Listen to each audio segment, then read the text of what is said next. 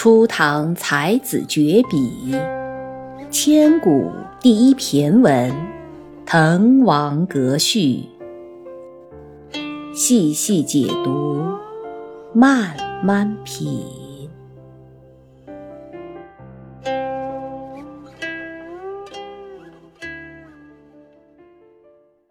二段讲完了，第二段讲的是描写景色，那接下来就是第三段。第三段仍然是写景，我们先来听一听朗诵：披绣闼，俯雕门，山原旷，其盈室；川泽淤，其害主。闾阎扑地，钟鸣鼎食之家；舸舰弥津，青雀黄龙之竹。云霄雨霁，彩彻区明；落霞与孤鹜齐飞，秋水共长天一色。渔舟唱晚，响穷彭。里之滨，雁阵惊寒，声断衡阳之浦。这是第三段哈，第三段是非常有名的啊，写滕王阁的这个秋景，秋景如画写的，特别是啊，落霞与孤鹜齐飞，秋水共长天一色，然后包括。一开始我们就提到为什么会讲这个《滕王阁》，是因为渔舟唱晚这首曲子，所以我们才讲的《滕王阁》。继续一字一句的来看，他写了些什么？为什么写的那么漂亮？嗯，它的漂亮点、精彩点在哪里？披绣闼，俯雕门。披其实是个动词，推开的意思，不是披衣服的披啊。在这个里面是推开的意思，推开了什么呢？绣榻，榻指的是小门、阁门的意思，就是滕王阁上的门。绣榻，装饰的非常华美的阁楼的门。王安石他有句诗，他说：“一水。”户田江绿绕，两山排闼送青来。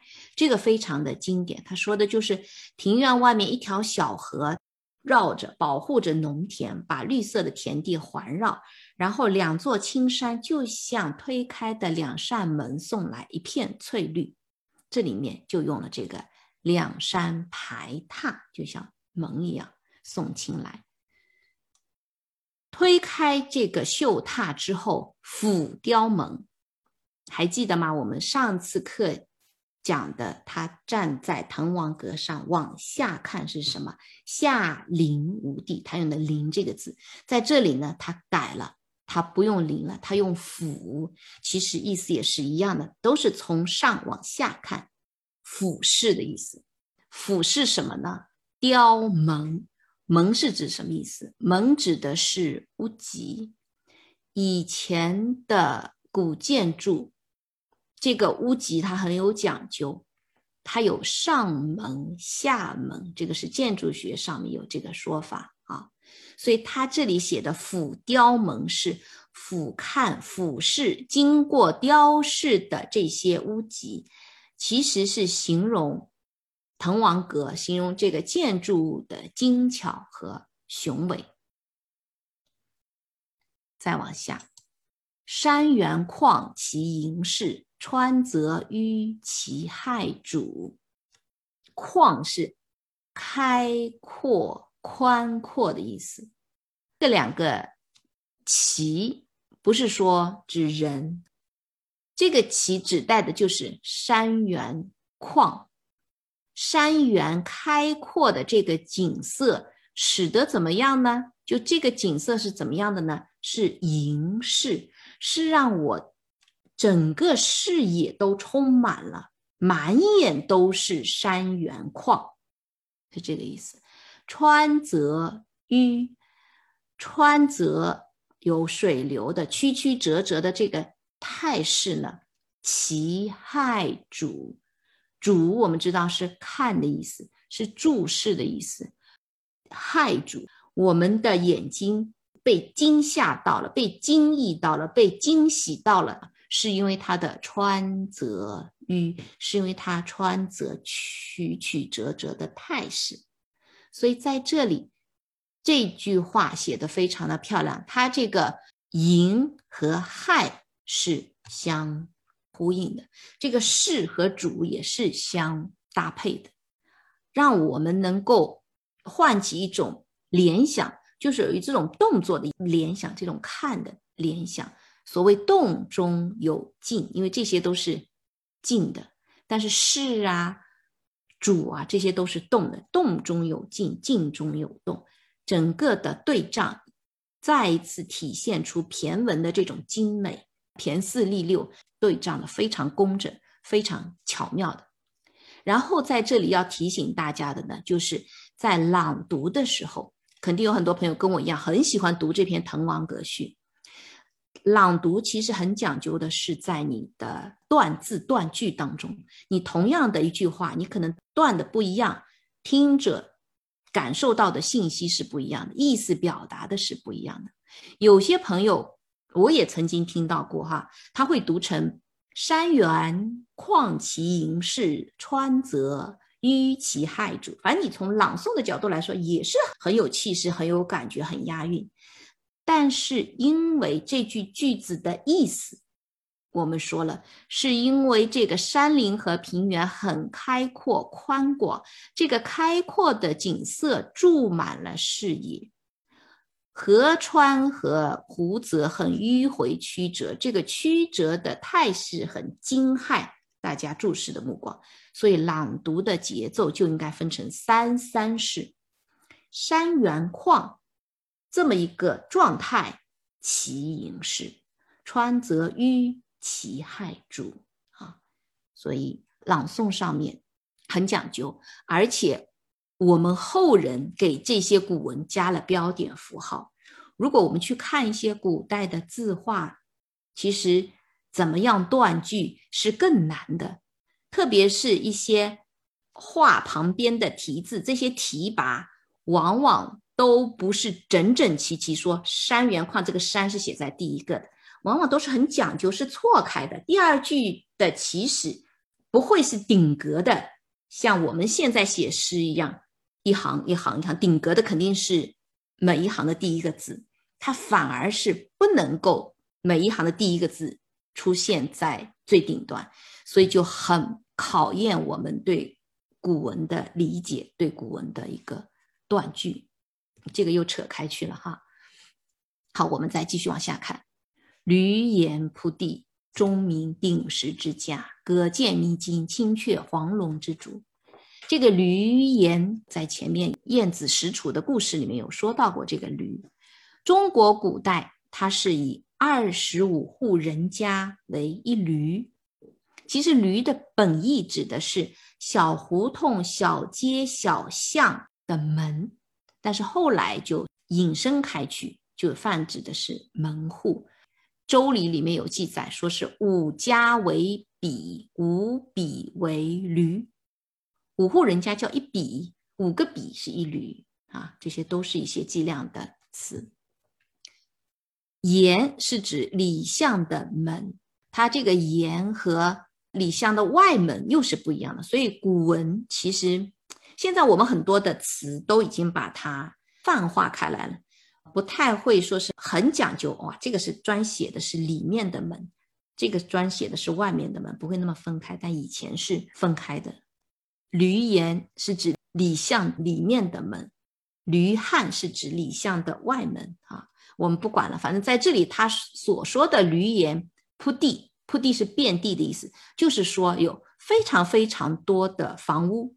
是指房屋众多、市集繁华的意思。那钟鸣鼎食之家又怎么来解释？我们想想看，如果一户人家他有好多的房子的话，那是一个什么样的家庭？必定是一个富贵人家，或者就是一个贵族大家庭。钟鸣其实也有两种解释，有一种解释呢是说，他们吃饭的时候，饭点到了。要开饭了，就要奏乐击钟，因为房子大了嘛，排场大了，人口多了，规模大了。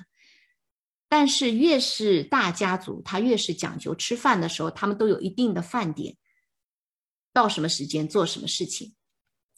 但是你这里喊一句开饭了，可能那儿根本听不到，所以要钟鸣，要敲钟，让大家都知道哦，吃饭时间到了。就像我们学校里面上课有上课铃声一样，他这个钟鸣之后，钟敲了之后，大家就知道吃饭点到了。那还有一个解释呢，就是说。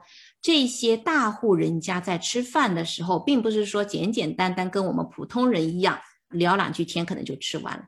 他们在吃饭的时候是有人表演的，就像我们如果搞一些大型的活动，边吃饭的时候，可能就有舞台上面有人会有演奏啊、歌舞啊，他也有这种解释。但总的来说，就是说是大户人家吃饭的时候是要钟鸣的，饮食就比较好理解。鼎的本意，它是用来烹饪肉食，或者说是盛一些肉类的器具，这是它最原始的意思。后来用来祭祀，后来又发展出了它是象征着势力、象征着权力、象征着地位的国之重器。我就想到一个大禹铸九鼎哈，这个有时间我们再跟大家再分享这个很精彩的典故。今天就暂时就不说了，以后有时间再讲。所以后世的人也用九鼎啊，九是在中国古代是最大的数字，用九鼎来指代国家。这个国家定都在哪里，也叫定鼎。那毕竟这个鼎原来是用来盛装食物的这么个容器。所以在这里的鼎食指的就是很豪华、很奢侈的这个排场，有这种的象征意义。钟鸣鼎食也是一个成语。我们说《滕王阁序》当中有四十个成语，哈，大家慢慢找。我有的时候想到会给大家点一下，这个也是一个成语。用钟鸣、用鼎食，其实这个都是名词作为状语的一种用法。钟鸣鼎食连起来，就是说形容古时候豪门贵族他们吃饭的时候的这种奢侈、这种豪华。我们可能比较熟悉的这一句，《红楼梦》里面就有这一句。那个时候赖大在发牢骚的时候，他仗着自己是贾府的老一辈的管家嘛。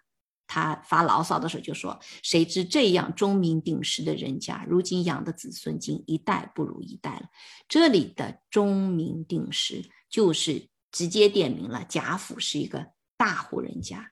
但是毕竟后来在往下走下坡路啊，再往后一句“葛见迷津，青雀黄龙之主”是什么意思呢？“葛”指的就是大船的意思。舰也是指的大船的意思。我们现在不是有词语叫舰艇？舰艇啊，戈和舰都是指非常大的船只。弥呢是满的意思，津是渡口嘛。这些大船把渡口都塞满了，描写的是一个很繁华的、热闹的这么一个场景。青雀黄龙之竹。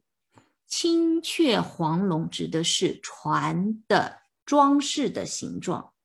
以前古代的，特别是大船，船头经常会雕成一些动物的形状，像青雀的鸟头的样子啊，像龙头的样子，所以是青雀黄龙之竹。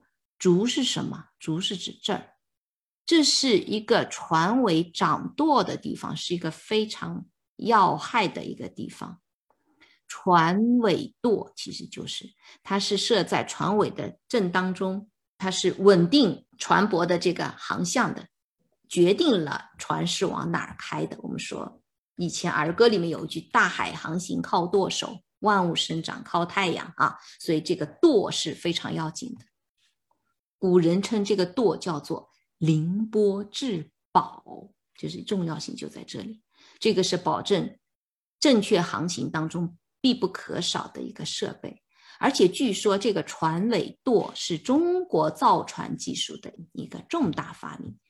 在公元十世纪的时候，阿拉伯的航海家就开始引用中国舵。后来，中国舵就经过阿拉伯传到了欧洲，所以中国舵成为开创十五世纪人类大航海时代的一个重要的技术条件之一。啊，这个是文献里面的一个记载。一直到今天，船还是要有舵，它仍然是船的一个主要的方向的操作工具。在这里用这个竹，用这个舵，它来指代船只，所以这两句话连起来的意思就是说，在城里面房舍遍地，都是一些名中列鼎而食的显贵高门，船只塞满了渡口，而且这些船。都是装饰着青雀黄龙的船只，不是一般般的小渔船啊。